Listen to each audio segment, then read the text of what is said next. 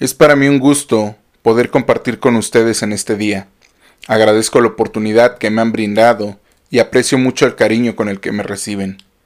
Amada comunidad, es un placer conocerles aún a la distancia y poder compartir con ustedes un poco de lo que Dios ha obrado en mi vida. El día de hoy quiero que me acompañes a leer el Evangelio de Juan, capítulo 3, versículos del 1 al 15 la palabra de Dios lleva por título o por subtítulo en este pasaje Jesús y Nicodemo. Seguramente muchos de ustedes ya lo han escuchado, ya lo han leído alguna vez, y el día de hoy quiero que interpretemos, que examinemos, que apliquemos este pasaje a nuestra vida. Dice la Biblia de la siguiente manera, había un hombre de los fariseos que se llamaba Nicodemo, un principal entre los judíos. Este vino a Jesús de noche y le dijo, Rabí, sabemos que has venido de Dios como maestro, porque nadie puede hacer estas señales que tú haces si no está Dios con él. Respondió Jesús y le dijo, De cierto, de cierto te digo, que el que no naciere de nuevo no puede ver el reino de Dios. Nicodemo le dijo, ¿Cómo puede un hombre nacer siendo viejo? ¿Puede acaso entrar por segunda vez en el vientre de su madre y nacer? Respondió Jesús, De cierto, de cierto te digo, que el que no naciere del agua y del espíritu, no puede entrar en el reino de Dios. Lo que es nacido de la carne, carne es, y lo que es nacido del espíritu, espíritu es. No te maravilles de que te dije, os es necesario nacer de nuevo. El viento sopla donde quiere y oye su sonido, mas ni sabes de dónde viene ni a dónde va. Así es todo aquel que es nacido del Espíritu. Respondió Nicodemo y le dijo, ¿Cómo puede hacerse esto? Respondió Jesús y le dijo, ¿Eres tú maestro de Israel y no sabes esto? De cierto te digo que lo que sabemos hablamos, y lo que hemos visto testificamos, y no recibís nuestro testimonio. Si os he dicho cosas terrenales y no creéis, ¿cómo creeréis si os dijere las celestiales? Nadie subió al cielo, sino el que descendió del cielo, el Hijo del Hombre que está en el cielo. Y como Moisés levantó la serpiente en el desierto, así es necesario que el Hijo del Hombre sea levantado, para que todo aquel que en él cree no se pierda, sino que tenga la vida eterna. Es sencillo. Y antes de comenzar con la explicación de este pasaje, me gustaría leer Juan capítulo 2, versículos 24 y 25, ya que estos dos versículos nos van a ayudar a entender todos los encuentros que Jesús tiene con las personas a lo largo de los cuatro evangelios. Dice Juan capítulo 2 versículos 24 y 25. E incluso te voy a leer desde el versículo 23 para leer la porción completa. Y dice de la siguiente manera. Estando en Jerusalén, en la fiesta de la Pascua, muchos creyeron en su nombre, viendo las señales que hacía, pero Jesús mismo no se fiaba de ellos, porque conocía a todos, y no tenía necesidad de que nadie le diese testimonio del hombre, pues él sabía lo que había en el hombre. Impresionante lo que la Biblia dice de parte de Dios, lo que la Biblia nos está diciendo a nosotros hoy día. Jesús no necesitaba que nadie le dijera nada, porque él sabía todo lo que había dentro de cada uno. Estos versículos no están relacionados directamente con el pasaje, pero como he mencionado, nos van a ayudar a entender la relación de Jesús con las demás personas. En cada encuentro, Jesús sabe lo que hay en, el corazón de las personas, sabe cuál es la intención con la que le buscan, sabe de antemano lo que ellos pretenden, lo que ellos quieren cuál es el deseo de su corazón. Nosotros, si tú te das cuenta, y es algo con lo que batallamos diariamente, nosotros presentamos la mejor cara frente a las personas, pero Jesús conoce qué es lo que está pasando dentro de cada uno. Hay una pregunta que odio. La, odio con todo el alma. Y es una pregunta que constantemente hace mi pastor. ¿Cómo estás? Y la odio porque la respuesta más simple que todos podemos dar y que damos es bien. Algunas veces, como yo en muchos de los casos, lo hacemos para no quitarnos la máscara, para no abrirnos y decir cómo nos sentimos, cómo estamos verdaderamente por dentro. Por eso decimos, estoy bien. Y algunas veces hasta lo camuflajeamos, hasta lo espiritualizamos diciendo, bendecido, bendecido y para bendecir, de gloria en gloria, mejor que ayer cuando en realidad a veces la respuesta es estamos, que ya es ganancia. Y claro, eso se llama hipocresía. Pero también hay una excepción. Cuando no lo decimos, cuando no nos abrimos, porque no queremos traer cargas sobre las demás personas, porque nos duele que los demás carguen con nuestros problemas, generalmente tratándose de nuestra familia.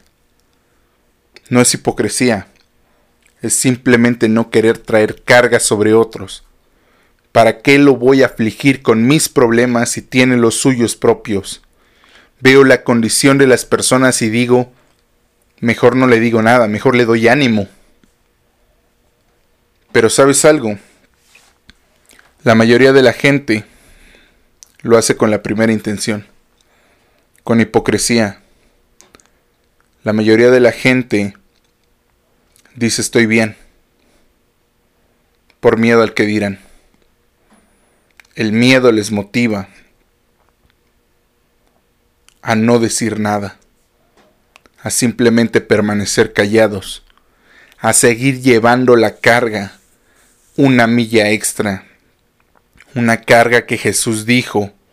Si estás cansado, si estás fatigado, si sientes que ya no aguantas, tráeme tus cargas y yo te haré descansar. Muchas veces no queremos entregar esas cargas. Así que, ¿cómo estás el día de hoy? Esa es nuestra pregunta inicial. ¿Cómo estás el día de hoy? Porque con Dios, a Dios no lo podemos engañar. Dios conoce nuestros corazones. Él sabe nuestros pensamientos. A Él algunas veces tratamos de engañar, diciéndole que todo está bien. Pero Dios sabe cuáles son nuestras necesidades. Sabes, algunas veces tratamos de espiritualizar las oraciones pidiendo y pidiendo y pidiendo y al final terminando, pero no se haga como yo quiero, sino como es tu voluntad. Bendíceles tanto como me han bendecido a mí. La cuestión es, ¿por qué no simplemente decimos estoy enojado? Necesito, quiero. Sí, posiblemente la respuesta de Dios sea un no pero seremos sinceros, seremos honestos con Dios.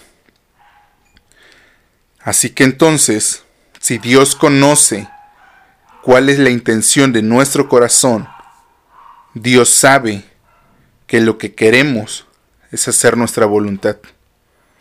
Es como cuando oramos pidiéndole a Dios dirección para tomar una decisión, pero al final terminamos decidiendo lo que mejor nos parece. El salmista escribe en el Salmo 139, 4, que Dios conoce todas las cosas. Incluso sabe qué le vamos a decir antes de pronunciar las palabras. No le podemos engañar. Con Dios no podemos jugar. Dios no juega los dados, Dios no hace las cosas al azar. Dios conoce todo plenamente. Nosotros podemos engañar a las demás personas, porque ellos solamente ven lo bueno de nosotros. Ponemos nuestro mejor rostro, nos ponemos las mejores ropas para ir a la iglesia, ocupamos los mejores lugares, aplaudimos, sonreímos, danzamos, gritamos, abrazamos a los demás y fingimos una posición, un estado que en realidad no tenemos. El Nicodemo con el que Jesús está hablando es diferente al Nicodemo que conoce la gente. El Nicodemo con el que está hablando es el Nicodemo que Dios conoce. El Nicodemo que la gente conoce es el que se para en las plazas, en el que alza las manos y ora por todos, impone manos, enseña, exhorta, aconseja, anima. Es el que trae la sonrisa de oreja a oreja. Ese Nicodemo que es perfecto. Ese Nicodemo que todos quisieran ser. La gente mira a Nicodemo como el hombre de Dios, como un hombre perfecto, como un ejemplo a seguir. Y así hay muchos hoy dentro de la iglesia, que son ejemplo de buenas obras, que hacen caridades, que son buenos en lo que hacen, son buenos en sus estudios, su trabajo, su familia, pero que están lejos de Dios. Y también hay muchos como ese publicano, que sienten que no deberían de estar aquí que sienten que no merecen ser vistos por Dios. Estos son los que hoy pueden y serán justificados por Él.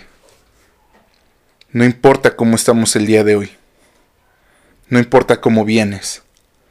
Lo que importa es que necesitamos nacer de nuevo. Es necesario nacer de nuevo. Solo así podremos ver y entrar en el reino de Dios.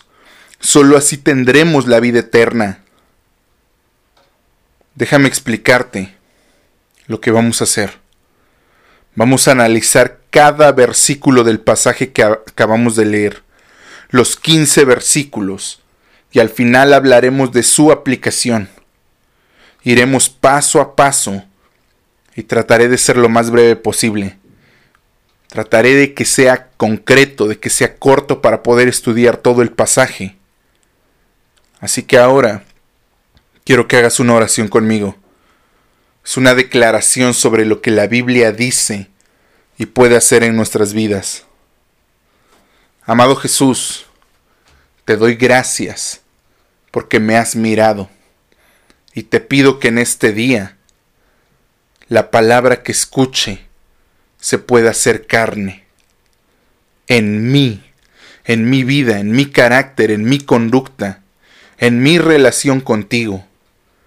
Te pido que la palabra que escuche hoy me avive nuevamente.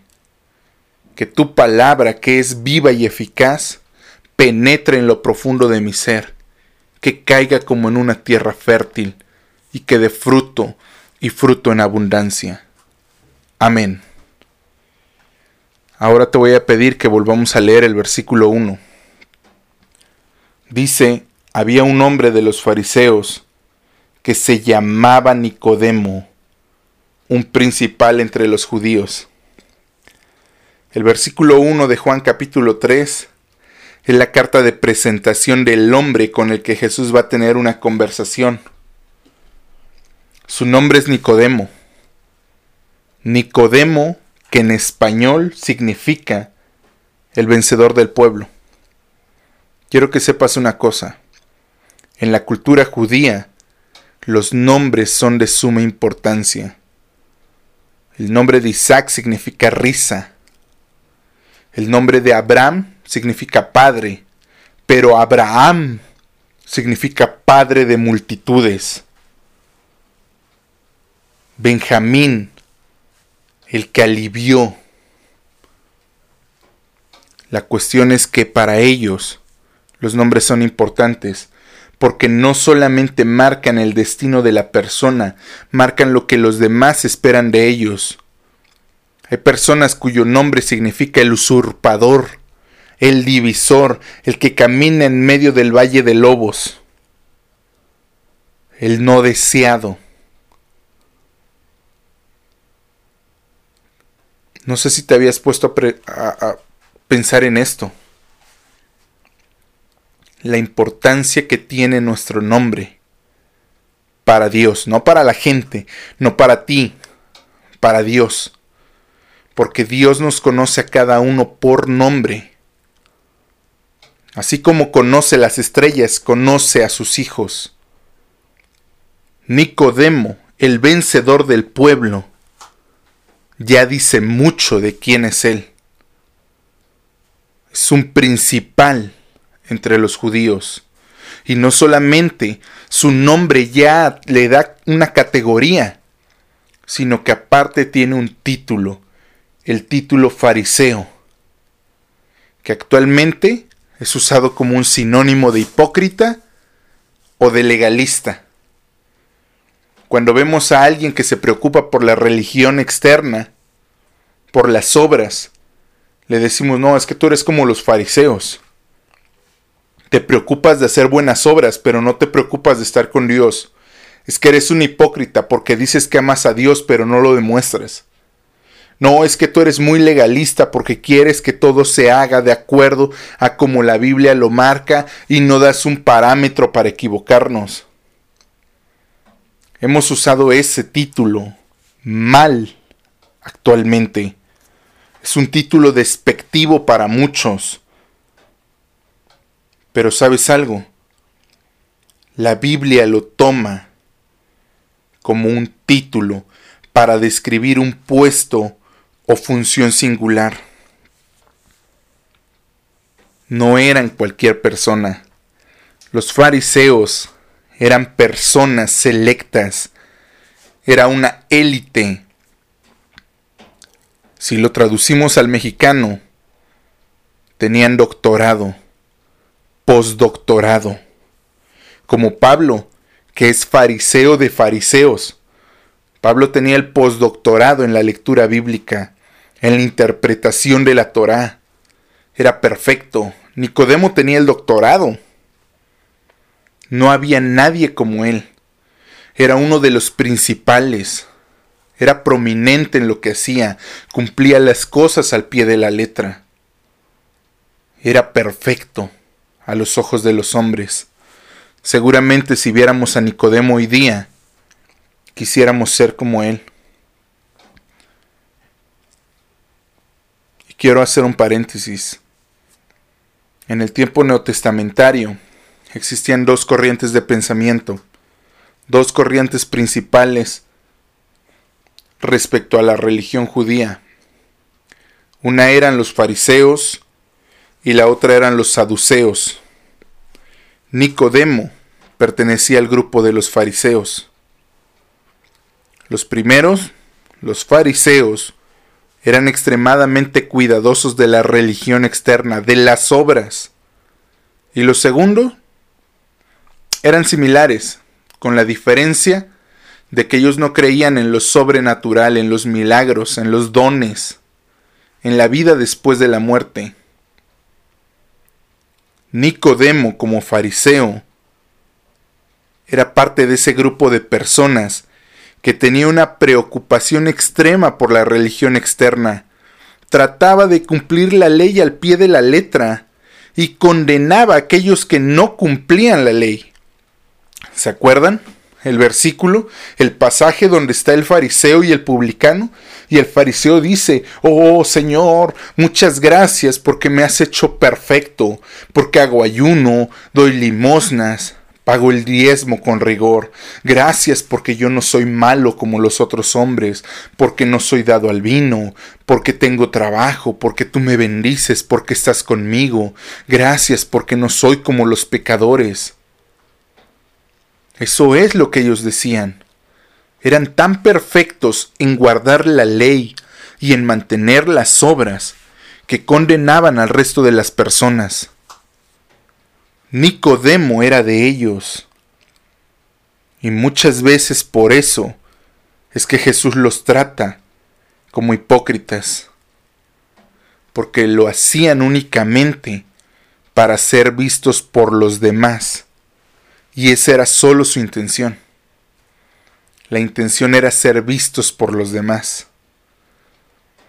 porque lo hacían para ser vistos, pero no lo hacían porque amaban a Dios, porque en su corazón quizás ellos seguían pecando. Sin embargo, también Jesús los toma como un ejemplo a seguir. Seguramente, si tuvieras a Nicodemo, pasaría lo mismo que pasa con los predicadores famosos de Internet. Que los ves y miras a tus hijos y dices, oh, quisiera que él fuera un buen cantante, un buen salmista como tal, como tal artista o quisiera que tú predicaras en el futuro como tal, que fueras como tal. Me gustaría que anduvieses de iglesia en iglesia como tal hermano. Era un ejemplo a seguir y Jesús dice exactamente lo mismo. Le dice a, a, las personas en Mateo 5:20, porque os digo que si vuestra justicia no fuere mayor que la de los escribas y fariseos, no entraréis en el reino de los cielos. Nicodemo es una persona que aparentemente no necesita hablar con Jesús, pero que es puesto como una medida. Hoy día hay muchos fariseos en la iglesia. Jesús no está diciendo que seamos mejores que los fariseos y que los escribas, aquellos que, que traducían la Biblia, o mejor dicho, que la escribían y hacían las copias de la Biblia. Lo que Jesús está diciendo es que las obras no importan, que su vida giraba en torno a las obras. Hoy día somos como Nicodemo. Creemos que ya no necesitamos hablar con el pastor. Que ya soy maestro, yo ya no estoy, yo ya no estoy para tomar un curso, yo ya no, ya no necesito ir a tomar curso, porque ya soy maestro de la palabra. Yo ya no necesito entrar a consejería porque yo ya estoy para dar consejería. Yo ya no, no, necesito ir a las reuniones de oración porque yo ya tengo una relación íntima con Él. Ya no necesito ir a las reuniones, tomar discipulados.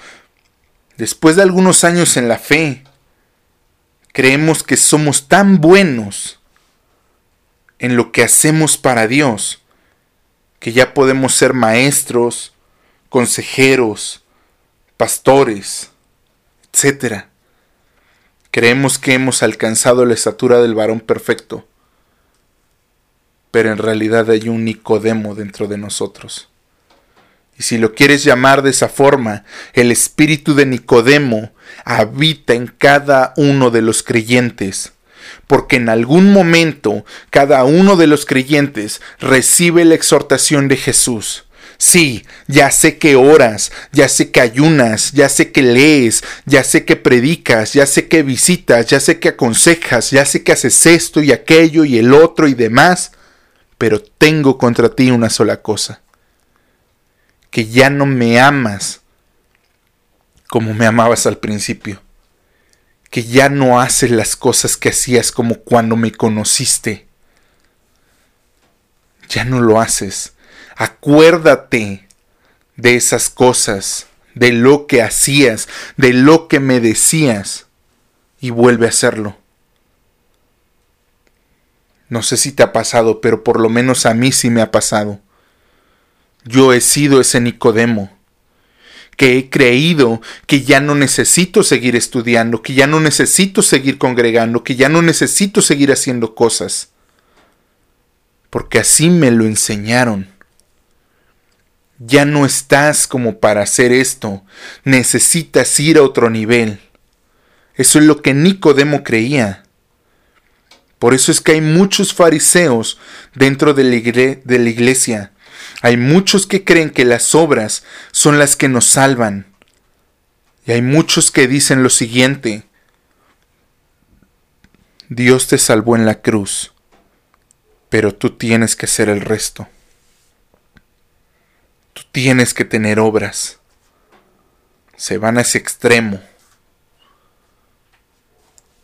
Unos están en el lado de ya no necesito nada porque ya soy maestro. Otros se van al lado de si tú no haces las obras, te vas a ir al infierno. Al final Nicodemo está presente. Y si esto es cierto, si tengo que hacer obras, si Jesús solamente hizo la mitad, ¿qué caso tiene entonces?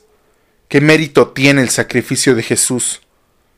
Si al final ser salvo es parte mía también, ¿de qué le agradezco? Si soy yo el que tiene que estar cuidándola, si soy yo el que depende no perderla porque si Dios no es capaz de guardarme hasta el día de su venida, entonces ¿para qué le agradezco? Muchos condenan esa doctrina, la doctrina que actualmente muchos como burla dicen, los salvos siempre salvos. Piensan que la salvación, por gracia, hace que la gente viva siempre en el pecado. Pero yo te voy a decir una cosa, aquella persona que se deleita en el pecado no ha nacido de nuevo. Aquella persona que se jacta de, ah, pues sí, yo sí peco porque Dios ama al pecador y peco para que Dios me ame más, no ha nacido de nuevo. Pero aquella persona que se deleita en obedecer a Dios por amor, por gratitud, porque no lo merece, pero aún así lo recibió, es una persona que ha nacido de nuevo. Escuché una analogía en algún momento de un pastor español, Juan Manuel Vaz, y él decía, tomemos una analogía, imagina un matrimonio, tu matrimonio, y piensa en lo siguiente. Un día tu pareja está contigo y te dice, amor, no te preocupes por nada. Yo te perdonaría una infidelidad. ¿Serías infiel? Piénsalo. Si tu respuesta es sí, eso demuestra que nunca le amaste pero si aún sabiendo que tu pareja te perdonaría una infidelidad, no la cometes, entonces resulta que eres fiel. Y eres fiel porque le amas. Demuestras que tu amor es genuino. Así lo mismo, aquella persona que Dios le dice, sabes, el pecado ya no es problema para mí porque ya pagué por él en esa cruz. Así que está perdonada la deuda, los que cometiste, los que estás cometiendo y los que vas a cometer mañana, pasado, en 10 años. Ya están pagados, no hay ningún problema. Aquella persona que dice, ah, pues si ya están pagados voy a pecar para que Dios me ame más, no ha nacido de nuevo. Pero aquella persona que sabe que ya están pagados y aún así decide no pecar, lo hace por agradecimiento a Dios eso demuestra que amamos a Dios. Sí, todos pecamos y nuestra confianza está cimentada en la soberanía de Dios, no en mis obras, sino en la gracia de Dios. Nos arrepentimos a diario. Yo me arrepiento todos los días de haber pecado. Pero aun si yo no tuviera tiempo, mi confianza está puesta en Dios platicaba con un hermano y le decía, ah, hermano, esto es como la ruleta rusa. Nos podemos morir y no nos, no nos dio tiempo de arrepentirnos. Porque él decía, pues sabes qué, dice, yo he estado pensando en ya no venir a la iglesia. Porque a la gente le va bien y se alejan de Dios y ya cuando yo sienta que ya me estoy muriendo me voy a arrepentir, me voy a arreglar las cuentas con Dios y él me va a perdonar y voy a ser salvo. Y la pregunta es, ¿y si no te da tiempo? ¿Y si mueres en un abrir y cerrar de ojos? ¿Y si saliendo de aquí te atropella un perro y te caes muerto, perdiste tu salvación. Dios sabe que yo me voy a arrepentir todos los días. Pero mi confianza está en que si yo no pudiese arrepentirme, mi salvación depende de Dios y no de mí. Esto es algo que la gente odia. La gente no soporta escuchar esto. Odiaron a Jesús porque predicaba del amor de Dios. Odiaron a los apóstoles porque predicaban del amor de Cristo. Odiaron a Pablo porque predicaba del amor que hay como fruto del Espíritu Santo. Así que entonces nos van a odiar a nosotros. Y yo me gozo cada vez que escucho el testimonio de mis hermanos cuando me dicen, ¿sabes qué hermano? Estamos, estamos luchando. Hay mucha oposición. La gente no quiere escuchar, la gente no se quiere convertir. Yo me gozo. Porque estoy seguro, estoy convencido de que están predicando la palabra de Dios. Y estoy seguro de que si ellos fueran del diablo, tendrían iglesias llenas, como aquellos que te predican y te dicen, vente, vamos, voy a orar para que tengas casa, voy a orar para que tengas carro, Voy a orar para que Dios te dé los millones, porque los hijos de Dios no deben de vivir en la pobreza, en la mediocridad. Tú estás hecho para posiciones altas, para ser dueño de pozos petroleros, para ser dueño de empresas, para ser presidente, gobernador. Y la gente lo sigue. Y la gente llena esas iglesias. Y los ama. Y los alaba. Y quisiera ser como ellos. Así que si tú y yo predicamos la palabra de Dios, ¿qué crees? Vamos a tener casi el mismo resultado que Jesús. La gente nos va a intentar matar, nos va a odiar, no van a soportar que hablemos del Evangelio. Así como la gente no soporta que hablemos del mérito de Dios, de que a Dios se le dé toda la gloria. ¿Sabes por qué? Porque en nuestra naturaleza el hombre quiere ser como Dios. Y es más, el hombre quiere ser Dios. Ese es el pecado original. Cuando la serpiente mete en tentación a Eva, le dice, Dios sabe que serán como Él, sabiendo el bien y el mal. Vas a ser como Dios. Y entonces el hombre dijo, yo quiero ser como Dios. Es algo que sucede todos los días. Todo depende y es gracias a Dios. Es algo que tenemos que entender. Nosotros no tenemos mérito en la salvación, excepto en nuestro pecado. ¿Y sabes algo? Pablo, en los, primeros, en los primeros tres capítulos de su carta a los romanos, dice que el hombre odia a Dios, que es enemigo de Dios, es su rival, su oponente nosotros en esta vieja naturaleza, porque recuérdalo, tenemos dos naturalezas, aunque hemos nacido de nuevo y tenemos una nueva naturaleza y todas las cosas se han hecho nuevas, aún hay una vieja naturaleza con la que estamos peleando todos los días que nos arrastra esa concupiscencia, ese deseo interno es lo que nos hace odiar a Dios, porque Dios representa todo aquello que nosotros no queremos. Dios representa lo que nosotros odiamos. En alguna ocasión yo le decía a los hermanos, ¿quieres ver cómo es cierto? La Biblia dice que si alguien te pega en una mejilla, tú pongas la otra. ¿Cuántos están dispuestos a que el hermano tal pase al frente y les dé una cachetada y después ustedes pongan otra? Nadie va a pasar porque nadie quiere ser golpeado. Nadie quiere ser abofeteado. Nadie quiere ser humillado. Hay unos bien espirituales que dicen, no, no, no, yo ya perdoné, pero no olvido. Eso es una mentira. No has perdonado, porque si hubieses perdonado, ¿tú crees que Dios se acuerda de los pecados? El apóstol Juan lo dice, si confesamos nuestros pecados, Él es fiel y justo para perdonar nuestros pecados y limpiarnos de toda maldad. Dios sepulta los pecados en el fondo de la mar. Es una frase bien cristiana que todos creemos, pero que aún así cuando nos confesamos, creemos que Dios se acuerda. Imagínate si Dios se acordara de los pecados. Dios no es como mamá y papá que cuando hacemos algo malo se enojan con nosotros y cuando queremos hablarles nos dicen, pero todavía estoy enojado contigo. Dios no es así. Dios es amor. Y en ese amor nos dio a Cristo.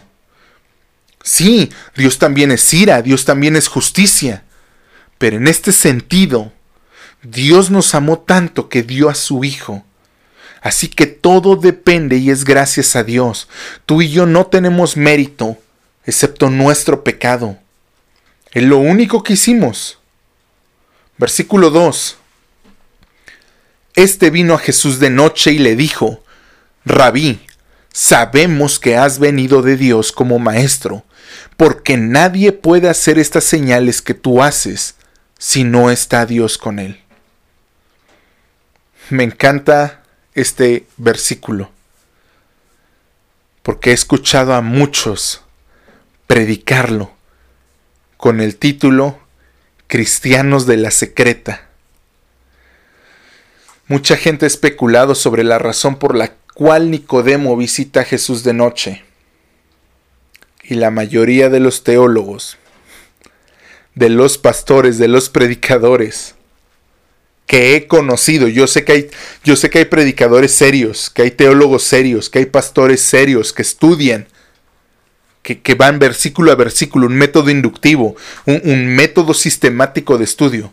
Pero he escuchado a gran parte de pastores, a muchos pastores, no los puedo contar con las manos, que han dicho que Nicodemo tenía miedo. La Biblia no lo dice. Y si la Biblia no lo dice, no tengo que especular.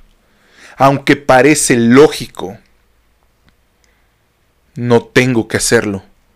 Porque lo lógico para el hombre no siempre es lo correcto y no siempre es lo lógico para Dios.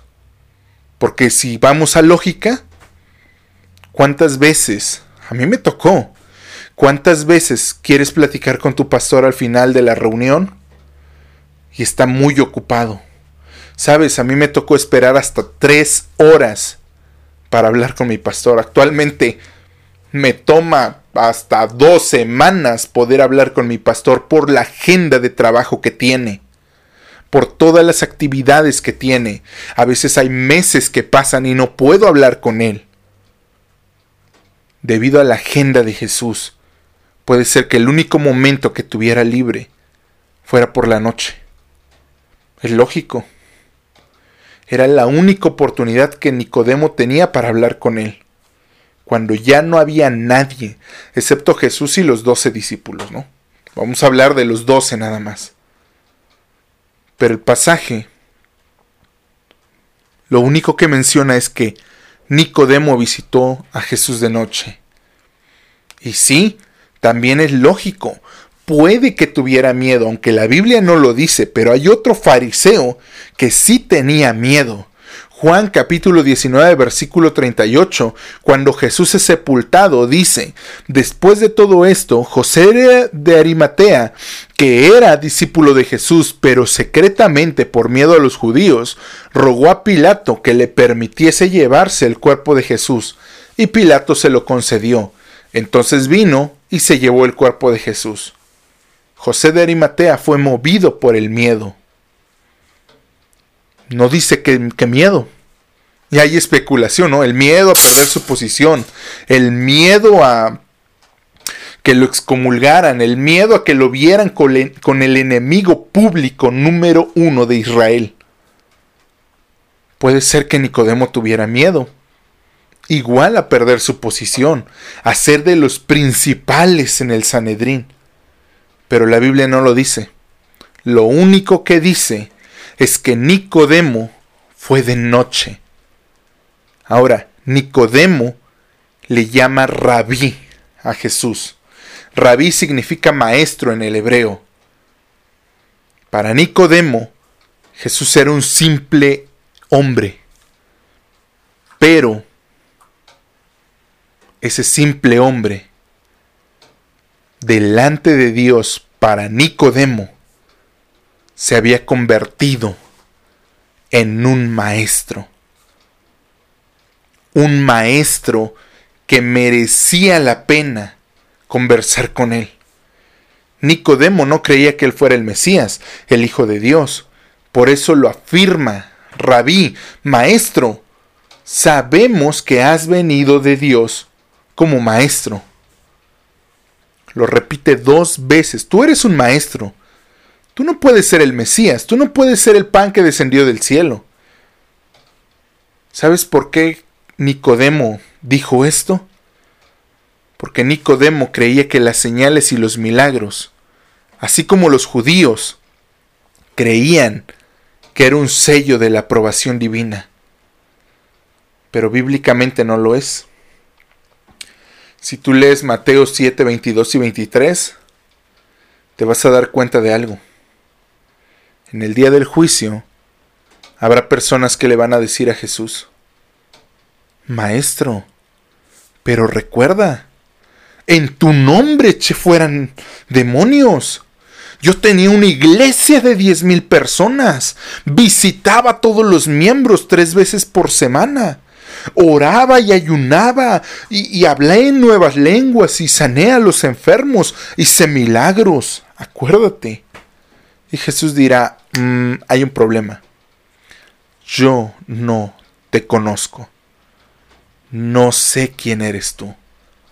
Así que aléjate de mí, pecador.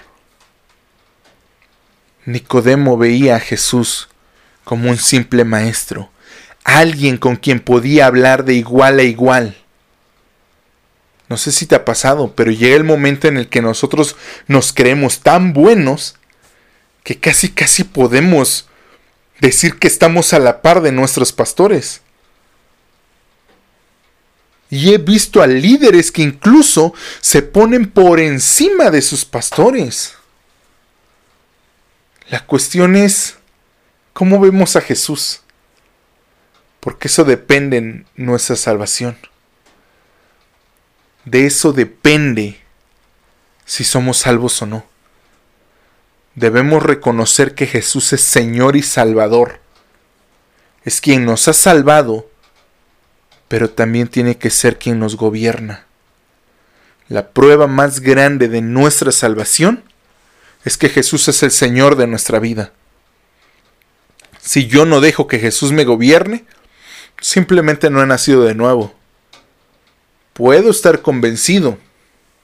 Sí, puedo entender la doctrina de la salvación y puedo eh, entender la teología y haber tomado miles de cursos y saber la palabra al derecho, al revés, en el hebreo, en el griego, en el latín, en el eh, arameo, en el egipcio, en todo. Puedo tener un doctorado en teología.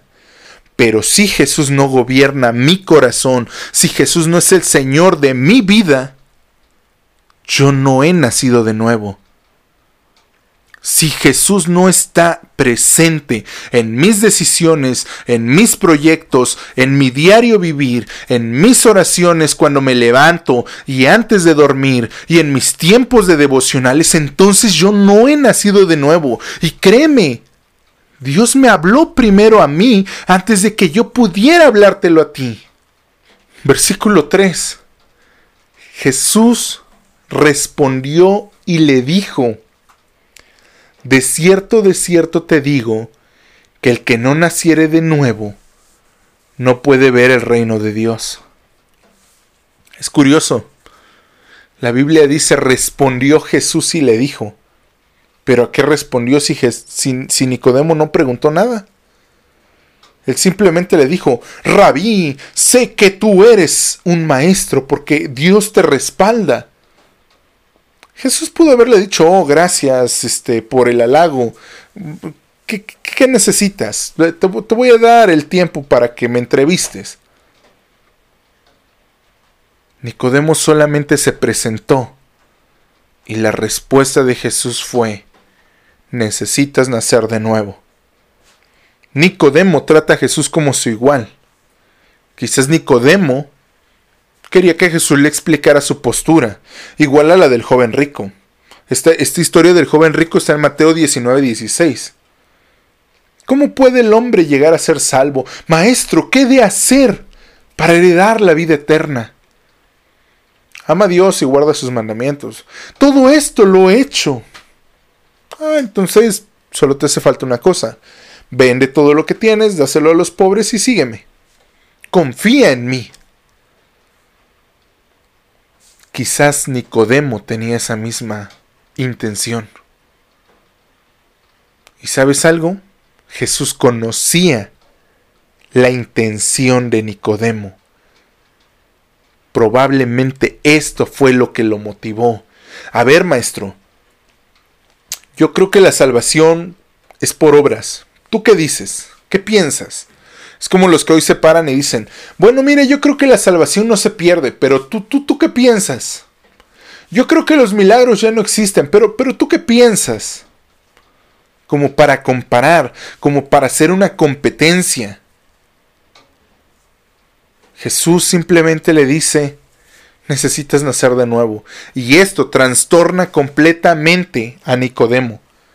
Porque para ti, para mí es fácil de entender. Yo he dado cursos de esto, de nacer de nuevo. Tengo un discipulado, un libro que se llama Nacer de nuevo donde es el discipulado para nuevos creyentes, en lo que un nuevo creyente necesita saber, qué disciplinas espirituales, qué cómo sabemos la certeza de la salvación, evidencias de la salvación, el proceso de salvación. Yo lo entiendo. Quizás a ti ya te lo enseñaron. Ya escuchaste una predicación, un mensaje, viste un video en YouTube. Son muy famosos los TikToks, los shorts, los eh, reels, videos por doquier hay. Quizás ya escuchaste esto. Ya hay alguien que te dio, ya hubo alguien que te dio la explicación de la oración nacer de nuevo.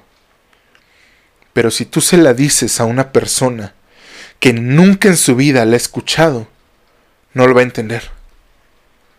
Sabes, estoy en proceso de hablar con dos personas que conozco. Ellos saben que yo soy creyente de Jesucristo que soy cristiano, vaya. No saben que tengo un puesto dentro de la congregación. No saben que es mi trabajo predicar la palabra de Dios. Pero ellos ven una diferencia. Saben que hay una diferencia. Saben que todo me es lícito, pero que no hago todo lo que yo quiero hacer. Voy a ir más allá. Ahorita voy a hablar de eso también. Pero también saben que la mano está tendida para ellos, que no soy un legalista que los va a condenar, que entiendo su situación porque yo estuve de ese lado, quizás no estuve en las mismas condiciones que ellos, pero estuve de ese lado. Y yo sé que si les digo te es necesario nacer de nuevo, no lo van a entender. Ellos tienen que ver en mí el nuevo nacimiento para que lo puedan entender. Si yo llego y les digo esa simple oración, necesitas nacer de nuevo, no lo van a entender. Habrá alguien hoy que tampoco ha escuchado esa oración. Así que este mensaje es para ti. Y si tú ya la escuchaste, pero no lo estás viviendo, este mensaje es para ti. Muchos crecimos como Nicodemo, creyendo que la salvación es por obras, creyendo que hay que hacer cadenas de oración, creyendo que hay que cumplir una serie de requisitos. Aquellos que no son de cuna cristiana, que no somos de cuna cristiana, nos enseñaron, hay que hacer esto cuando eres niño, luego a la edad de más o menos unos 7, 8 años, te confirmas, pruebas la primera comunión, comulgas, te confiesas. Luego viene el resto de los sacramentos y al final si te mueres, pues los santos óleos. Y necesitas dar y dar y hacer y esto. Y los que nacieron en cuna cristiana es casi lo mismo. Es que no puedes hacer esto, ni esto, ni esto, ni esto, y esto, obligación, hacer esto y demás, y aquello y esto y esto. He visto a gente que se harta de tantos mandamientos. No es por obras, no son ciertos requisitos que debo de cumplir, no es que debo portarme lo mejor que yo pueda para ser salvo. Nicodemo llama maestro a Jesús porque lo toma como un igual, pero el maestro de la ley no entiende esa oración. Jesús le está diciendo a él que todo lo que ha hecho en su vida, que todo lo que él piensa respecto a la salvación, es falso, que sus obras no tienen mérito alguno.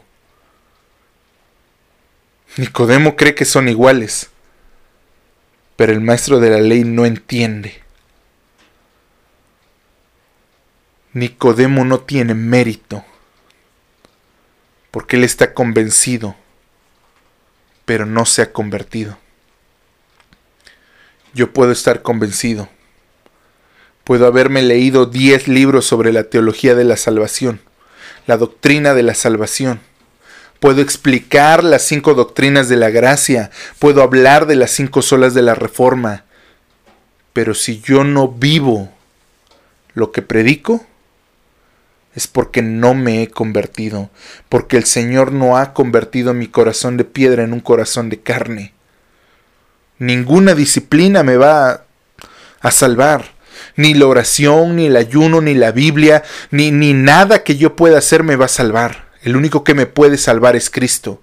Puedo estar convencido de que tengo que vivir bien para ser salvo, para mantener un cargo en la iglesia, para ser visto por los demás. Como un buen hombre, un ejemplo a seguir. Pero si yo soy un convertido, entonces mi convicción, mi actitud lo va a demostrar. Yo te pregunto, ¿qué es lo que está motivando tus actos? ¿Qué es lo que motiva mis actos? ¿Es el amor a Dios? ¿O es el miedo al que dirán? ¿El miedo al que va a pasar? ¿O el miedo al infierno? ¿Sabes? Hay mucha gente que se porta bien por fuera, pero que en su corazón sigue pecando. Hay gente que nunca en su vida la vas a escuchar diciendo una grosería, pero que si pudieras ver sus pensamientos, te dicen groserías conocidas por los hombres y algunas conocidas por los monos. Hay muchísimo pecado dentro de ellos.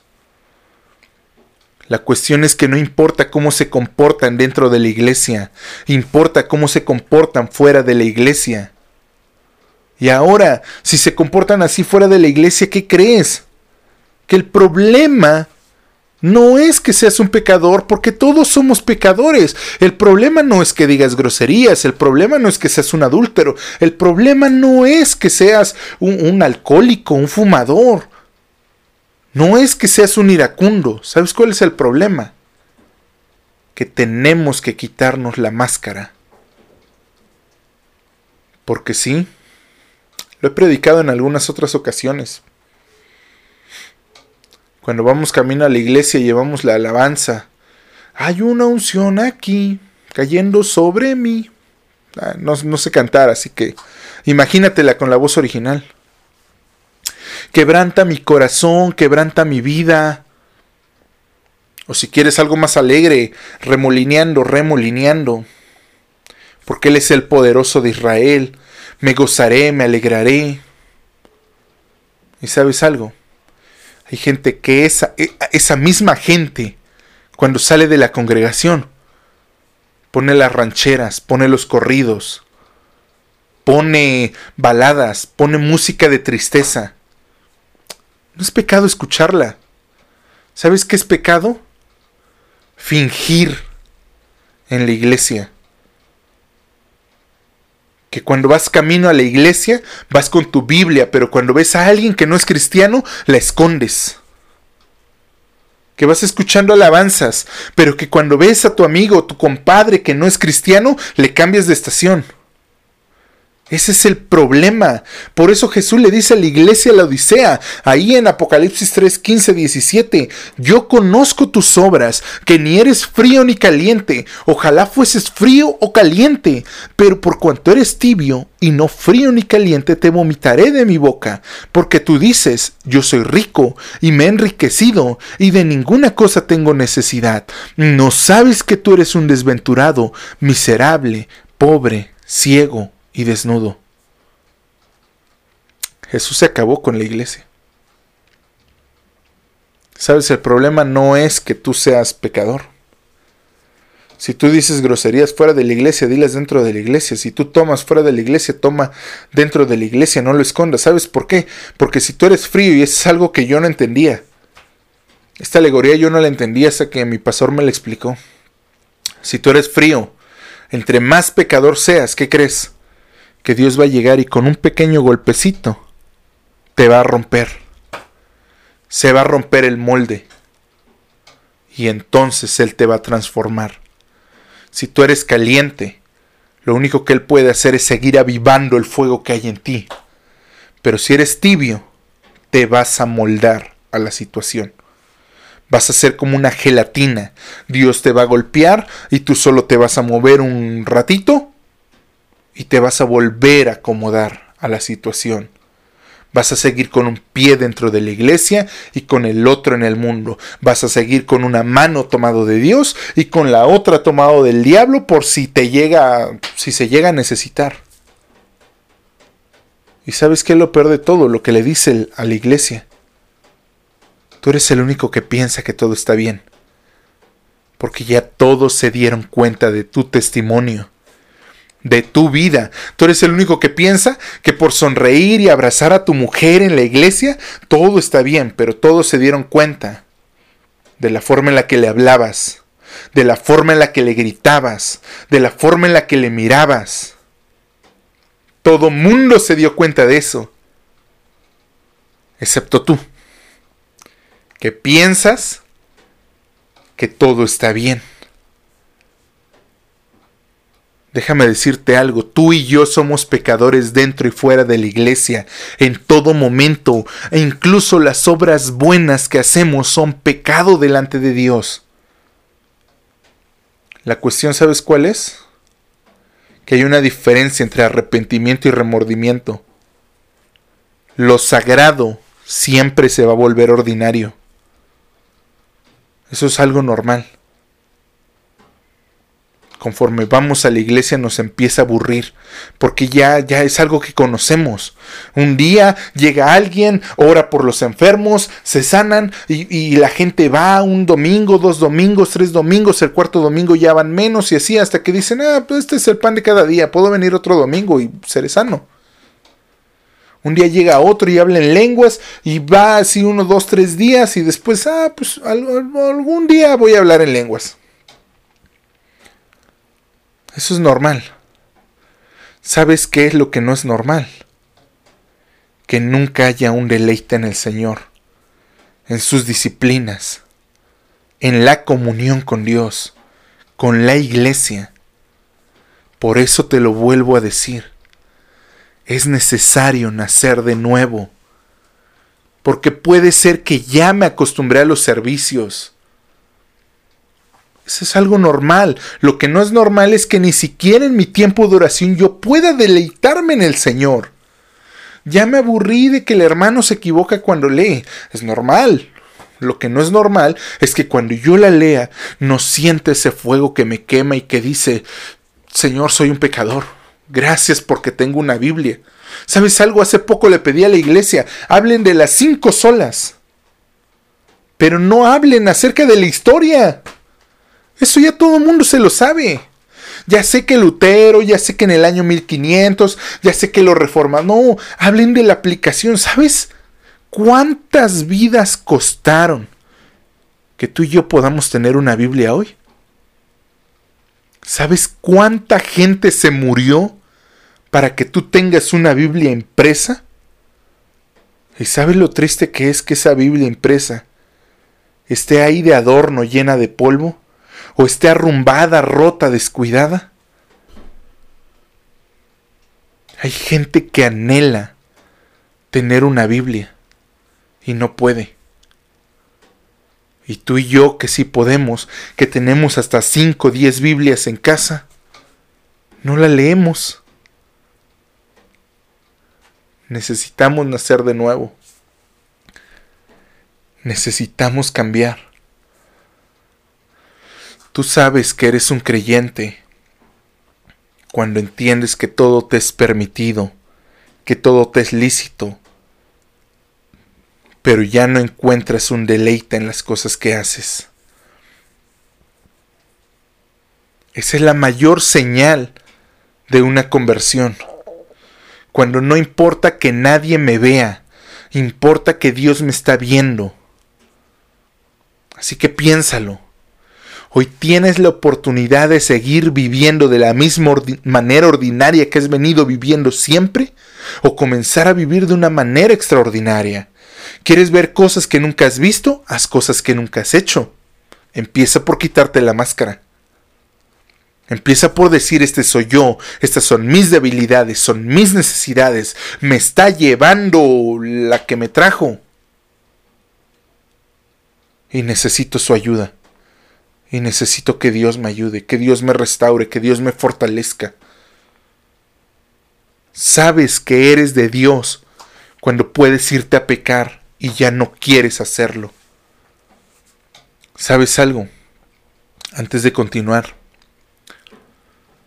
escuché hace tiempo una historia de Paul Washer que él cuenta. Paul Washer es un predicador estadounidense que en alguna ocasión tomó unos dólares, unos 200 pesos mexicanos. Pasó sus jóvenes al frente y les dijo, tengan a uno por uno y les dijo, la próxima semana no vengan a la iglesia, tómense el día, vayan al cine. A la semana siguiente estaba la mitad de la alabanza. Paul Washer volteaba y nadie entraba, no, no había nada nuevo. Cuando está terminando la alabanza y antes de iniciar la predicación, entra uno de los jóvenes y le dice, Pastor, tenga su dinero. Hay algo que no me deja ir. No me siento a gusto. Quiero estar en la congregación. Quiero escuchar a mi pastor que me predica la palabra de Dios.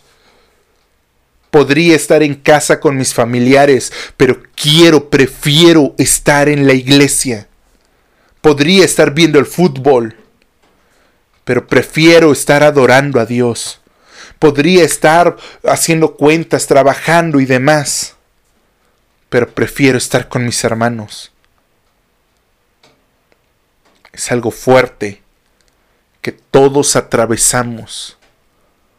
Entender que se trata de Dios y no de nosotros que lo que tú tienes es gracias a Dios y no gracias a tu esfuerzo, no es gracias a tu inteligencia, a tus habilidades, eso no importa. Cualquiera puede fingir, cualquiera puede hacer negocios, siempre y cuando Dios no esté ahí. Porque si Dios está ahí, diremos, sabes, puedo hacer negocios, pero Prefiero ir a la iglesia y Dios proveerá. Prefiero estar en los asuntos de Dios y Dios proveerá. No estoy diciendo que dejes de trabajar. Estoy diciendo que no te vuelvas un esclavo de tus actividades. Somos hombres de carne y hueso, con necesidades, con limitaciones, pero también somos miembros de una comunidad que está dispuesta a acompañarnos en nuestras luchas y en nuestras debilidades, o al menos eso es lo que la Biblia dice que es la iglesia.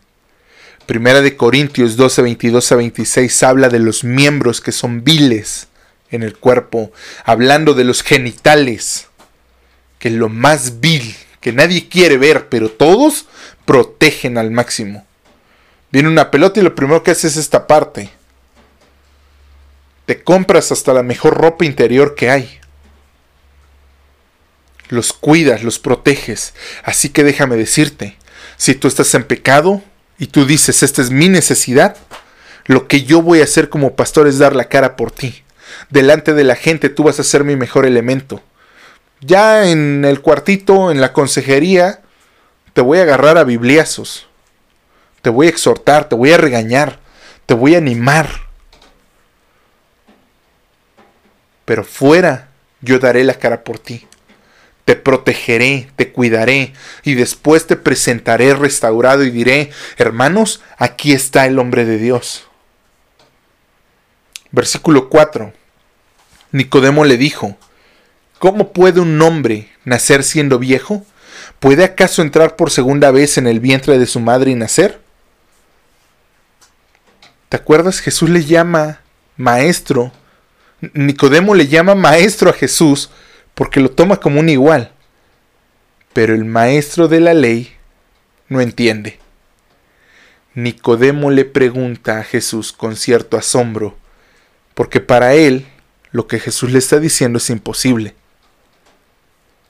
Las obras tienen sentido. La gracia es algo ilógico.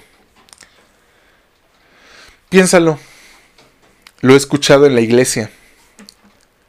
Lo que no entienden es que nuestra salvación en efecto no es gratis. No fue gratis. Costó la vida del Hijo de Dios. Ahora tú y yo la podemos recibir de manera gratuita. Es un regalo del parte de Padre pero costó la vida de su Hijo, costó la vida de Cristo. Dios derramó la copa de ira sobre Jesucristo para no derramarla sobre nosotros, la derramó sobre Cristo para que ahora tú y yo podamos ser salvos.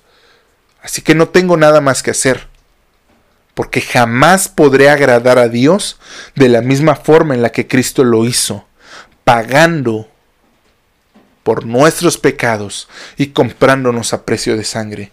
Dime de qué manera quieres agradar a Dios. Que se compare o que sea mejor a lo que Cristo hizo. Nunca lo vas a poder hacer. Nunca lo voy a poder hacer. Versículo 5. Y vamos apurando porque no sé cuánto tiempo llevo. Respondió Jesús, de cierto, de cierto te digo, que el que no naciere de agua y del Espíritu no puede entrar en el reino de Dios. Un pasaje paralelo a este. Lo encontramos en Ezequiel capítulo 36 versículos 25 y 27 donde dice, Esparciré sobre vosotros agua limpia, y seréis limpiados de todas vuestras iniquidades, y de todos vuestros ídolos os limpiaré, os daré un corazón nuevo y pondré un espíritu nuevo dentro de vosotros. Quitaré de vuestra carne el corazón de piedra y os daré un corazón de carne y pondré dentro de vosotros mi espíritu y haré que andéis en mis estatutos y guardaréis mis mandamientos y los pongáis por obras. Muy similar. El agua y el espíritu siempre han estado juntos. Son cosas similares suceden simultáneamente en el nuevo nacimiento. Con el agua nos limpia, con el Espíritu nos sella para salvación, nos sella para poder obedecerle. Versículo 6. Lo que es nacido de la carne, carne es, y lo que es nacido del Espíritu, Espíritu es. Jesús le deja claro a Nicodemo que el nacimiento físico no tiene nada que ver en el proceso de salvación. No hay nada que tenga que ver en el proceso de salvación hasta que yo haya nacido de nuevo por obra del Espíritu Santo. Juan 1.13 dice, de los cuales no son engendrados de carne, de, de sangre, ni de voluntad de carne, ni de voluntad de varón, sino de Dios. Por esta razón, tú y yo no podemos atribuirnos parte alguna en la salvación. No hicimos nada. Dios nos hizo nacer de nuevo, Dios nos salvó, Dios nos convirtió y nosotros no tenemos parte en ello. Así como un bebé no tiene parte en el nacimiento, lo único que puede hacer es complicarlo todo. Lo único que yo pude ofrecer en el proceso de salvación fue mi pecado. ¿Estás orgulloso de eso? ¿De que la única parte que tú podías poner fue tu pecado? ¿O estás agradecido porque todo depende de Dios? Y entonces Entonces, ¿qué tengo que hacer para que mis invitados, mis amigos, mis familiares el día de hoy se conviertan al Señor? La respuesta es simple. Confiar. Confiar en Jesús. Confiar en que a través de la predicación de la palabra de Dios, Dios puede traer fe a ellos y entonces ellos nacerán de nuevo, porque como dice Romanos 10:17, la fe viene por el oír y el oír la palabra de Dios. A través de la predicación de la palabra, la gente puede llegar a creer en Cristo. Y esta fe no es de nosotros, sino de Dios. Así que la única esperanza que tenemos es que Dios haga la obra milagrosa del nuevo nacimiento Tú y yo lo único que podemos hacer es predicar la palabra de Dios, vivir la palabra de Dios, y Dios hará la obra, porque ningún hombre puede hacer que otro nazca de nuevo. Y sabes, yo cometí ese error muchas veces. Cometí el error de dibujar una línea en el suelo y de decirle a la gente, tú estás en el infierno, cruza la línea, solo da un paso de fe y serás salvo y prometía gente que con solo hacer algo serían salvos. Y les dije, haz una oración conmigo y tú serás salvo. Estaba mintiendo, porque Job 14:4 dice, ¿quién hará algo limpio de lo inmundo? Nadie, solo Dios. Yo no puedo convertir a la gente. Mi trabajo solo es predicar el Evangelio. Mi trabajo solo es predicar la palabra de Dios y Dios hará la obra. Y ya sé, habrá alguien que me diga, oye, no, porque hay gente que ha sido poseída por los demonios y por el Satanás y demás. Mira, si Dios me dice, ora por él para que sea libre, yo voy y oro por él para que sea libre. Y una vez que sea libre, yo lo único que puedo hacer es predicar el Evangelio. Nada más. Y si la persona está endemoniada y escucha el Evangelio y Dios trae fe a él y es regenerado y nace de nuevo, ¿qué crees? Que todo espíritu y género demoníaco va a salir de él. Al final lo único que yo tengo que hacer es predicar la palabra de Dios. No importa cuánto tratemos no importa cuánto oremos, no podremos transformar a nadie. El único que lo puede hacer es Dios. Yo no puedo transformar a la gente que me rodea a través de medios humanos. No puedo leer un libro de cinco pasos para, para, que mi esposo llegue a Cristo, para que mi esposa llegue a Cristo, para que mis hijos conozcan el Evangelio. No, no hay un ritual, no hay un manual. Lo único que necesito hacer es predicar el Evangelio es vivir el Evangelio. Ahora yo te pregunto, ¿tú sabes qué es el Evangelio? Porque si tu respuesta es no sé, créelo, no eres salvo. Quizás eres una buena persona, tienes una buena moral, pero no has nacido de nuevo. Y todo lo que tú hagas, si no es de fe, es pecado y va a llegar el momento en el que te canses, en el que te quites la máscara y digas, me regreso al mundo. Y he visto a gente así, que dice, no, pues no tiene caso ir. Mírame, no voy a la iglesia y me va bien, no doy ofrendas y soy bendecido, no hago estas cosas y mírame, aquí seguimos. No entiendo, no entiendo. Porque eso no quiere decir que seamos perfectos. Todos cometemos errores. Y cada uno será responsable de sus actos. Y cada pecado va a traer consecuencias. El punto es este. Todos íbamos caminando hacia el infierno. Pero Dios decidió salvarnos. Y si al final del camino Dios decidiera enviarnos al infierno, está bien porque eso es lo que merecemos. Merecemos el infierno. Así que mi motivación no tiene que ser ganarme el cielo, porque lo único que yo tengo seguro es el infierno. Si Dios en su soberanía me escoge y dice, entra, tú eres salvo, gloria a Dios. Pero mientras tanto mi convicción va a ser amarlo. Y te voy a decir algo.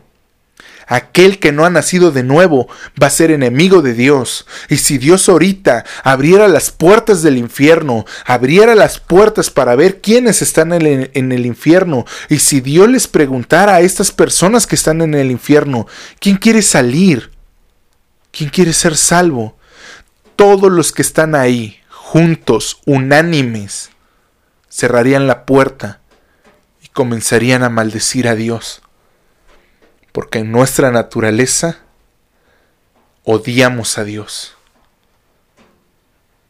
Pero en esta misma nueva naturaleza, en esta nueva naturaleza, la pregunta es ¿qué nos motiva a obedecer la palabra de Dios? ¿El miedo al infierno? No estamos aquí para ganarnos el cielo. Estamos aquí porque amamos a Dios. Nuestras obras no son para ganar el cielo, son porque amamos a Dios. Y hay un canto que me encanta. Con todo su amor de Ebenezer. ¿Cómo no le voy a amar si dio su vida por mí? ¿Cómo no le voy a obedecer si por mi culpa golpearon, torturaron, mataron al Hijo de Dios? ¿Cómo no le voy a amar? ¿Cómo me voy a poner a exigirle si mi castigo era el infierno y por su gracia Él me está diciendo te quiero dar la vida eterna? ¿Cómo no le voy a obedecer si gracias a Él he nacido de nuevo? ¿Y sabes algo? No importa. Si al final de nuestras vidas Jesús dijera, te vas al infierno, está bien. En algún momento tuve un problema gigantesco con un pastor gigantesco. Era mi pastor en ese tiempo. Él estaba predicando sobre la segunda venida de Cristo y sobre de que Él se va en el arrebatamiento y que proféticamente Él ya se había visto en el cielo. Y yo me empecé a reír. ¿Sabes? ese es un problema que tengo.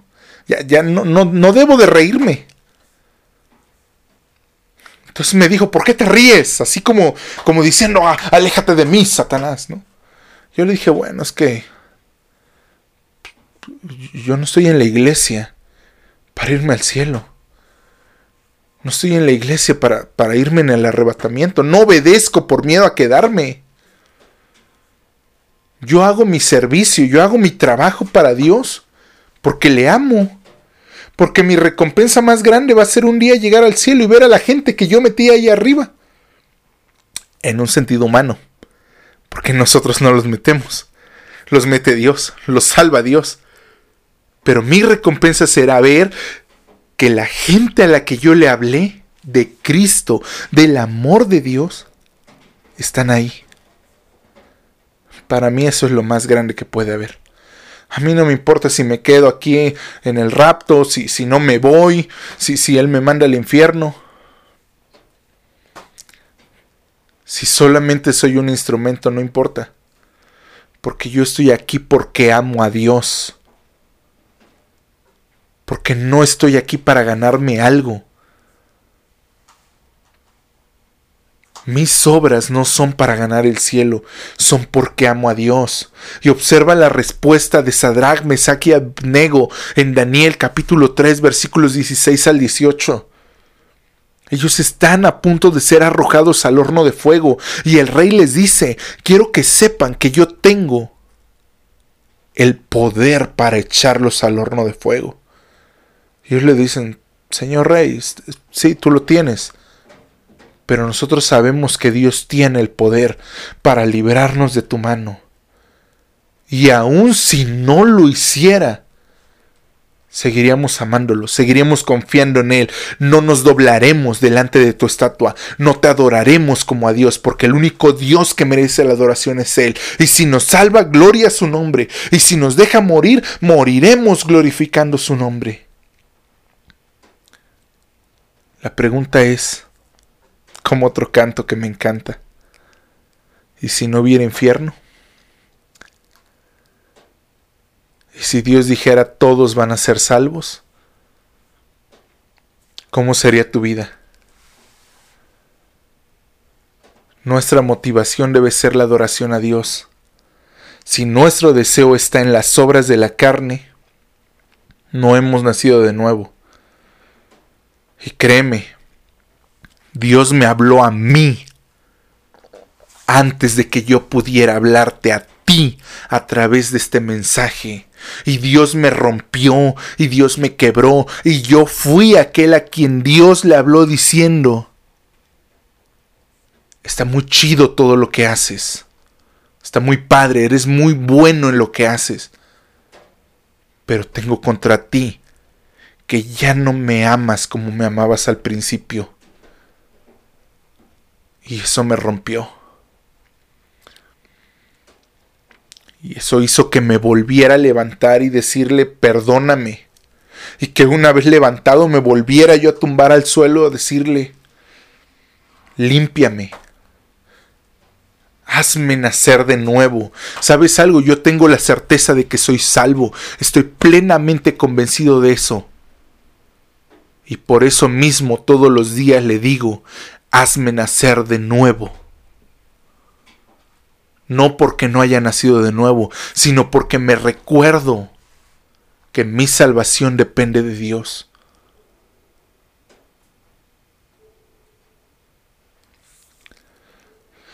Todos pecamos. Tenemos inclinaciones al mal. ¿Cuál es tu debilidad? ¿Sabes qué es lo, lo, lo bueno de Dios? En Dios todo es bueno, pero ¿Sabes cuál es lo bueno de esto en Dios? ¿Sabes por qué Pablo dice todo me es lícito, pero no todo me conviene? Todo me es permitido, pero no todo me edifica. Él no dice que, que, que, que no todo es incondenable. O que haciendo cosas buenas me voy a ir al cielo. Me encanta. Porque Dios dice, todo es permitido. ¿Quieres tomar? Mira, aquí hay un refrigerador con todas las marcas de cerveza, whiskies, eh, brandies y, y todo lo que sea alcohol. Yo sé que tu vieja naturaleza tiene deseos de ello. Y sabes, el que tú vayas y tomes una copa no es pecado.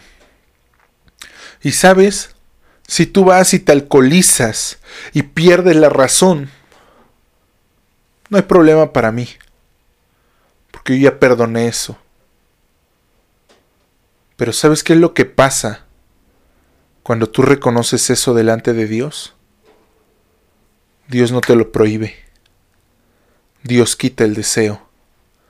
Y de repente alguien te invita a una cerveza y tú dices, mm, mejor tomo agua. Y de repente aparece un video aparece un anuncio cuando estás viendo una película en internet y dices, ah, mejor ya no veo nada porque cada 30 segundos están apareciendo anuncios de mujeres. Dios no prohíbe, Dios quita los malos deseos, porque como dice su palabra, Él cambia el corazón de piedra por un corazón de carne, y en ese corazón de carne escribe sus mandamientos para que los podamos cumplir. Si yo reconozco delante de Dios, Él quita el deseo de pecar. Sí, todo me es lícito, pero en la medida que Dios me va transformando, ya no me va a saciar.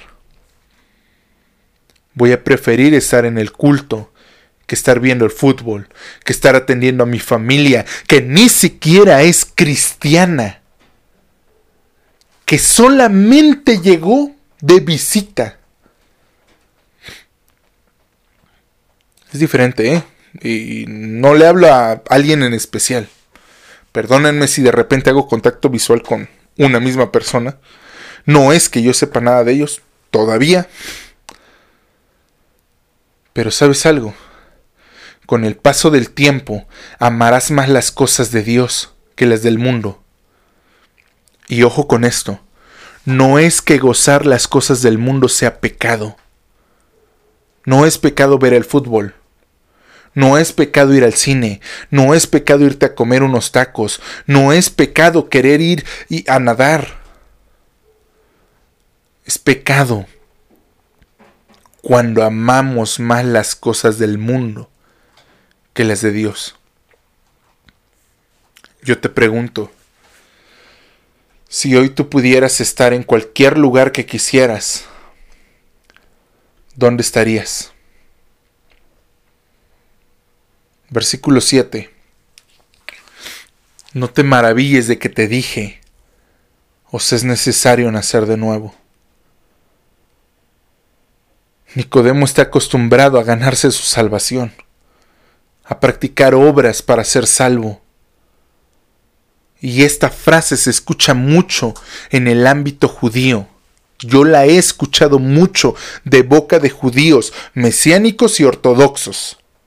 Los mesiánicos que creen en Cristo, los ortodoxos que dicen que Cristo no existió. Y algunos que dicen que sí existió, pero fue solo un maestro. La, frase es la salvación cuesta. Y cuesta dinero, cuesta tiempo, cuesta esfuerzo, no es gratis. Y también la he escuchado en el ámbito cristiano. Tienes que cuidar tu salvación. Si eres hijo de Dios, tienes que hacer esto y aquello. Tu obligación es hacerlo aunque no tengas ganas. Es una rutina difícil de seguir.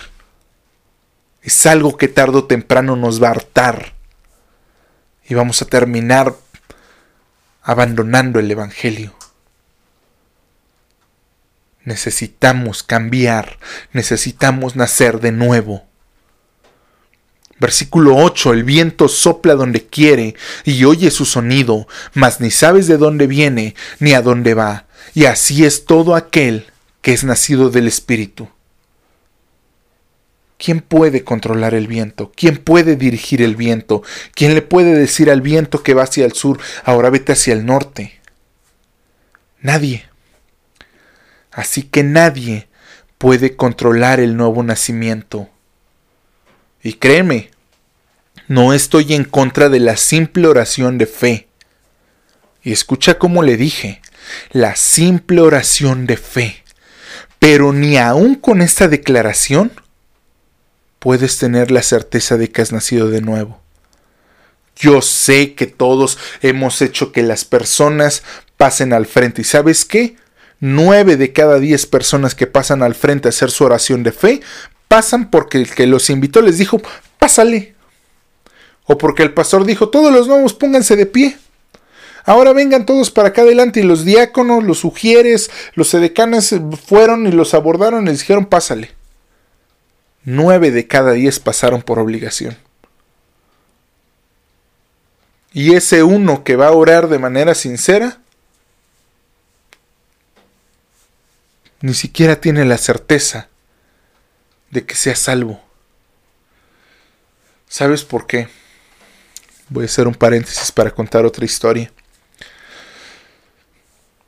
Dice Paul Washer que en algún momento, cuando era un predicador joven, fue enviado a cierta ciudad a predicar. Y en medio de la predicación, él vio él vio a un hombre que llegó. Y en ese momento el mensaje, el sermón que él había preparado, lo guardó en su Biblia y dijo, vamos a abrir el Evangelio de Juan, vamos a hablar acerca de la salvación. Es necesario nacer de nuevo. Y empezó a predicar el Evangelio. Y al final, él no hizo la oración de fe. Al final todos se fueron y ese hombre que había llegado se quedó y pidió hablar con él y le dijo, hermano, tengo cáncer,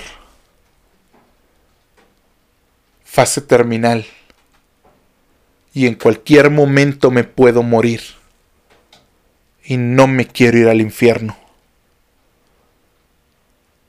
Quiero que usted ore por mí. ¿Sabes qué fue lo que Paul Washer hizo? Canceló su vuelo y se quedó cerca de un mes predicándole todos los días a ese hombre acerca de que es necesario nacer de nuevo, hasta que un día llegó y ese hombre le dijo, pastor, estoy convencido de que si yo me muero el día de hoy, Cristo me recibirá en sus brazos. Al otro día murió. Imagínense a Paul Washer diciéndole, ora conmigo. Señor Jesús, ven a mi corazón, pongo mi confianza en ti, escribe mi nombre en el libro de la vida. Amén. Y se va. No da un discipulado, no da un seguimiento. Ese hombre hubiese muerto sin Cristo. Su oración era genuina, él quería orar, pero no iba a servir de nada.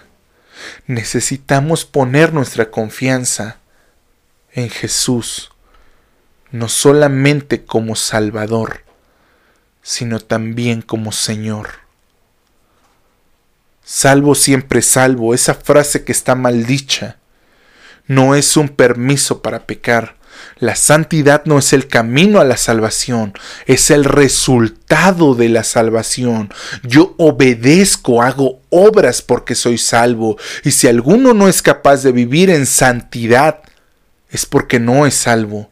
Y no estoy diciendo que seamos siempre santos, estoy diciendo que de verdad nos duela el haber pecado, que de verdad si viviéramos en el tiempo bíblico seríamos los que genuinamente diríamos me arrepiento en polvo y ceniza, no valgo nada, soy un pobre perro muerto. No valgo yo mejor que mis padres. Maldito el día en el que se dijo, fue un varón, fue una mujer, el día en el que nací, porque si no hubiese nacido, no hubiese pecado. El que ha nacido de nuevo, persevera hasta el final en la santidad. Es un fruto que no se puede ocultar, es algo que nos va transformando, es una nueva naturaleza que se hace visible a las demás personas. Versículo 9. Respondió Nicodemo y le dijo, ¿Cómo puede hacerse esto? Respondió Jesús y le dijo en el versículo 10, ¿Eres tú maestro de la ley? Maestro de Israel, ¿y no sabes esto?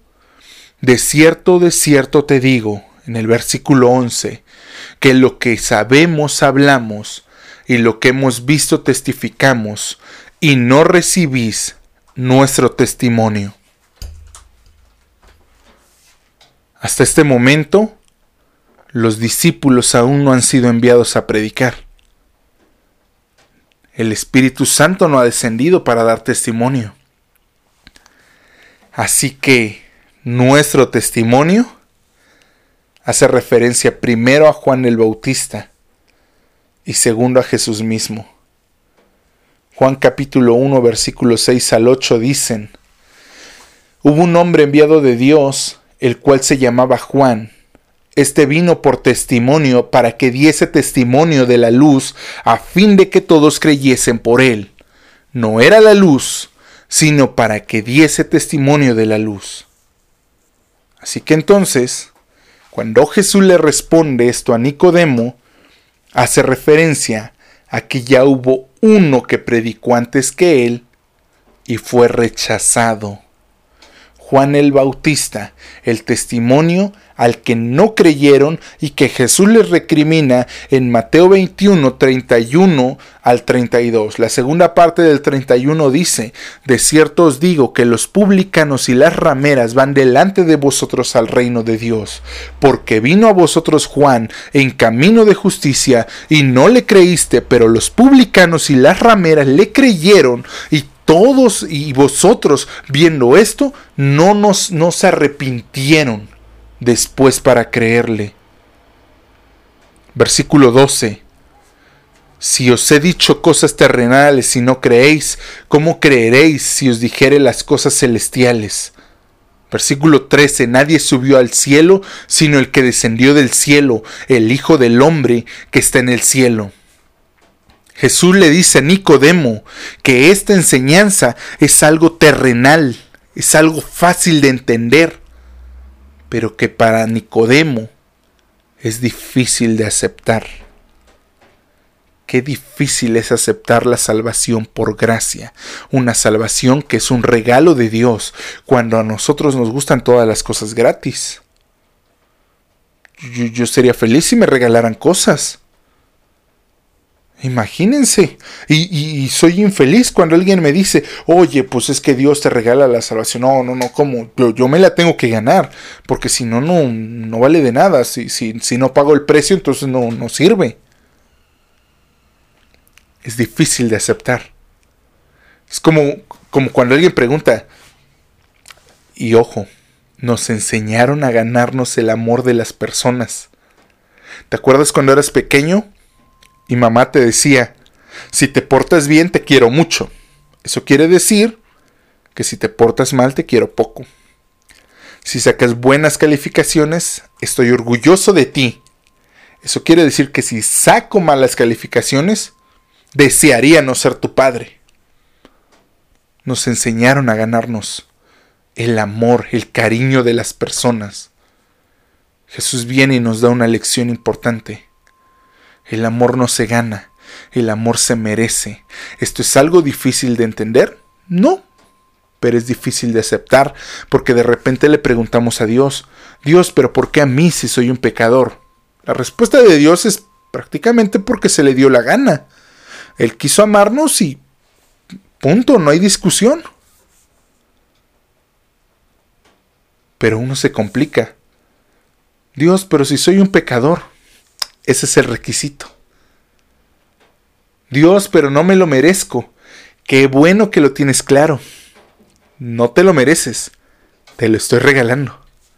Aún así, aunque no te lo merezcas, es difícil de aceptar. Además date cuenta también, Jesús se coloca a sí mismo como el Mesías, ese pan de vida que descendió del cielo. Juan 6:41 dice, por eso los judíos odiaban a Jesús, porque él había dicho, yo soy el pan que descendió del cielo. Él se promueve a sí mismo como el Salvador. Y la gente lo odia versículo 14 y 15. Y ya con esto vamos terminando. Y como Moisés levantó a la serpiente en el desierto, así es necesario que el Hijo del Hombre sea levantado, para que todo aquel que en él cree no se pierda, mas tenga vida eterna. Hay muchas personas que relacionan a las serpientes con Satanás. Bíblicamente, aunque se le llama la serpiente antigua, en este pasaje a Jesús se le compara con la serpiente de bronce. La serpiente que Moisés levantó en el desierto hace referencia a la cruz de Cristo. Satanás no es una serpiente. No es como lo pintan en las películas. La idea del diablo, como la conocemos actualmente, proviene de un hombre llamado Dante Alighieri. Él en su libro La Divina Comedia, en el noveno círculo, escribe lo siguiente. A ver si, si, te acuerdas de quién es. Lucifer, de un tamaño enorme, tiene seis alas como de murciélago y tres caras. Una de estas caras es roja, otra amarilla, la tercera negra cada una tiene la boca que le corresponde, bien armada con la correspondiente dentadura. Satanás es como una serpiente, con cola y grandes garras. Su cuerpo parece quemado por las llamas, y su risa parece envolver al mismo miedo en la oscuridad. Es que el diablo es rojo con cola y con cuernos y con alas y tiene un trinche con el que le pica a las personas cuando las mete en tentación. ¿Sabes que eso es falso? Satanás en su sano juicio jamás se aparecería así delante de las personas, delante de los cristianos. Porque la Biblia dice, o al menos mi Biblia dice, que Satanás se disfraza como un ángel de luz. Segunda de Corintios 11:14. No se extrañe que el mismo Satanás se disfrace como ángel de luz y sus demonios como ministros de justicia. ¿Sabes? Ezequiel 28, 11, 19, Isaías 14 del 12 al 21 dicen que Satanás puede ser hermoso, puede ser una actividad, una voz al oído. ¿Sabes por qué? Porque él era el sello de la perfección hasta el día en el que se halló en él iniquidad. Él fue hermoso en toda su creación y fue caído de la gracia de Dios. Y ahora él se presenta como alguien hermoso, como una rubia, como un Brad Pitt, como alguien que te seduce, como una persona que te habla al oído, como una actividad. No necesitas ir tantas veces a la oración. Mejor vamos al fútbol. Como una vocecita en el oído que dice, ah, tú ya no necesitas orar. Con cinco minutos, porque al final, ¿para qué oras si no vas a cambiar la voluntad de Dios? Mejor solamente dile que se haga tu voluntad y ya, amén. Es esa vocecita que te dice salta del puente. No sirves para nada. Nadie te quiere, todos te odian. ¿Para qué seguir viviendo? ¿Para qué seguir en la iglesia? Te iba mejor cuando no eras creyente. Y así es como Dios dice que te ama. ¿Has escuchado esa voz? Es lo más fuerte. ¿Sabes qué es lo más fuerte? Que habrá gente que piense que Dios les está hablando, pero en realidad están escuchando a Satanás y sus demonios. Ellos son los causantes de la apostasía. La Biblia dice que Él se disfraza de ángel de luz. La referencia que Jesús le está dando a Nicodemo la encontramos en Números capítulo 21, versículos del 4 al 9, y dice, Después partieron del monte de Or, camino al mar rojo, para rodear la tierra de Dom, y se desanimó el pueblo por el camino. Y habló el pueblo contra Dios y contra Moisés ¿por qué nos hiciste subir de Egipto para que muramos en este desierto? pues no hay pan ni agua, y nuestra alma tiene fastidio de este pan tan liviano. Y Jehová envió entre el pueblo serpientes ardientes que mordían al pueblo, y murió mucho pueblo de Israel. Entonces el pueblo vino a Moisés y dijo, Hemos pecado por haber hablado contra Jehová y contra ti. Ruega Jehová que quite de nosotros estas serpientes. Y Moisés oró por el pueblo. Y Jehová dijo Moisés, hazte una serpiente de bronce y ponla en un asta, y cualquiera que fuere mordido y mirare a ella, vivirá. Y Moisés hizo una serpiente de bronce y la puso sobre un asta, y cuando las, alguna serpiente mordía a alguno, miraba la serpiente de bronce y vivía. Es increíble. Mira, no vamos a hablar en contra de Israel porque maldito el que los maldijere y bendito el que los bendijere. Solamente vamos a hablar de la cuestión lógica. Eran esclavos. Israel se estaba quejando con Dios por haberlos sacado de esa vida miserable. Eran esclavos, les pegaban, no les daban de comer, no les, no les pagaban. Nacían y morían trabajando. Y aún así se atreven a decir, nos iba mejor cuando estábamos allá. Sí, nos íbamos a ir al infierno, pero no sufría tanto cuando no era cristiano. A veces estoy pensando ya en dejar a Dios porque, pues mira, los hombres y Míralos, ni creen en Dios y son bendecidos, ni ofrendan ni tienen dinero. No, pues mira, esas personas son malas, hacen brujería, hacen santería, y no están enfermos. Y siempre tienen gente ahí que los quiere y que los cuida y que los ama. Israel y el cristiano se están quejando con Dios por no ir al infierno. Por haberlos sacado de esa vida miserable. Y no solamente eso. Se quejan de Dios. De su provisión, del maná, de Cristo. Me iba mejor cuando no tenía al Señor cuando no era cristiano. O sea, cuando no estaba el Espíritu Santo, todo era más bonito. Sí, hablo lenguas y hago milagros y demás, pero me gustaba más cuando el Satanás era el que vivía en mi corazón. Rechazaron el maná.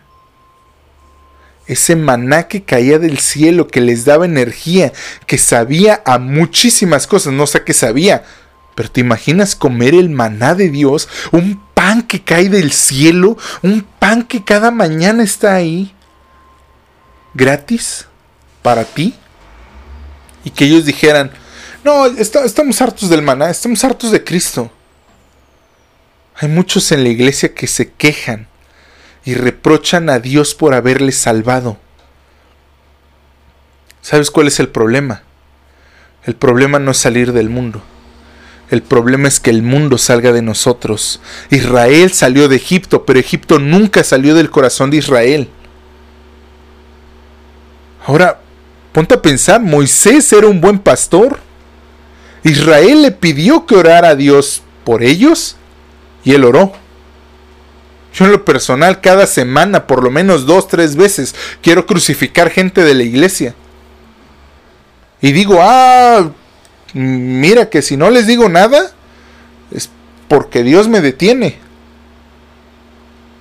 Pero el trabajo de Moisés, el trabajo del pastor, es interceder. Y al final yo termino intercediendo, orando también por ellos. Así como Cristo, morimos para dar vida a los demás. Y al final terminamos pecando como Moisés y nos quedamos sin heredar la tierra prometida. Moisés es un buen pastor, es un buen ejemplo de pastor, que ora, que intercede por los demás y que aun cuando se le ofrece fama, dinero y todo lo que quieras, porque se le ofrece ser una nación poderosa a él, él dice no. Primero por tu gloria, ¿qué van a decir de ti? Y segundo, pues sí, porque pues aunque son unos pecadores, pero pues ya me encariñé con ellos. O sea, ya los fui, ya los vi, ya me corrieron, ya nos enojamos y somos disfuncionales. Pero nos amamos. La Biblia dice que lo único que Israel tenía que hacer era mirar a la serpiente de bronce. Números 21.8 y el que miraba a la serpiente era sanado. Dios mismo a través de Isaías 45:22 dice que si miramos a Él, seremos salvos. Así que para ser salvos, lo único que yo tengo que hacer es mirar a Cristo y mantener mis ojos puestos en Él. No hay nada más que hacer. La salvación es gratis. Solo tengo que confiar tengo que reconocer a Jesús como Señor y Salvador. ¿Cuál es la aplicación de esta enseñanza? No existe mérito alguno en tu salvación. Da gracias a Dios porque Él es el que te salva. No existe parte humana en la salvación excepto nuestro pecado. La obra de Cristo es una obra completa de gracia. No hicimos nada para ganarla. La religión y las obras externas no salvan a nadie. Vivimos en santidad por amor. La motivación es lo que importa y nuestra esperanza debe de ser Jesucristo y nuestra motivación debe de ser amor a Dios y no miedo al infierno. Así que si tú te has identificado con Nicodemo, tienes que nacer de nuevo. Y gloria a Dios, porque te has dado cuenta ahora y no en el día del juicio delante de Dios y delante de todos los hombres. Porque te has dado cuenta ahora y no cuando Jesús te diga, yo no te conozco. Y si tú nunca has escuchado esto, ni has conocido a Jesús, necesitas saber que eres un pecador, que necesitas a Cristo. No es algo que tengas que hacer, es algo que tienes que recibir. Y si quieres hacer algo, solo mira a Cristo, arrepiéntete de tus pecados, entrégale tu vida reconociendo que es tu única esperanza, reconócele como Señor y Salvador. Es lo único que hay que hacer. Oremos. Dios, perdona nuestro pecado y nuestra religiosidad. Sálvanos y permite que todos nosotros podamos ser salvos el día de hoy. Crea en nosotros un corazón nuevo y que tu Espíritu nos ayude a permanecer firmes y que podamos vivir el Evangelio con el único deseo de deleitarnos en ti para tu gloria.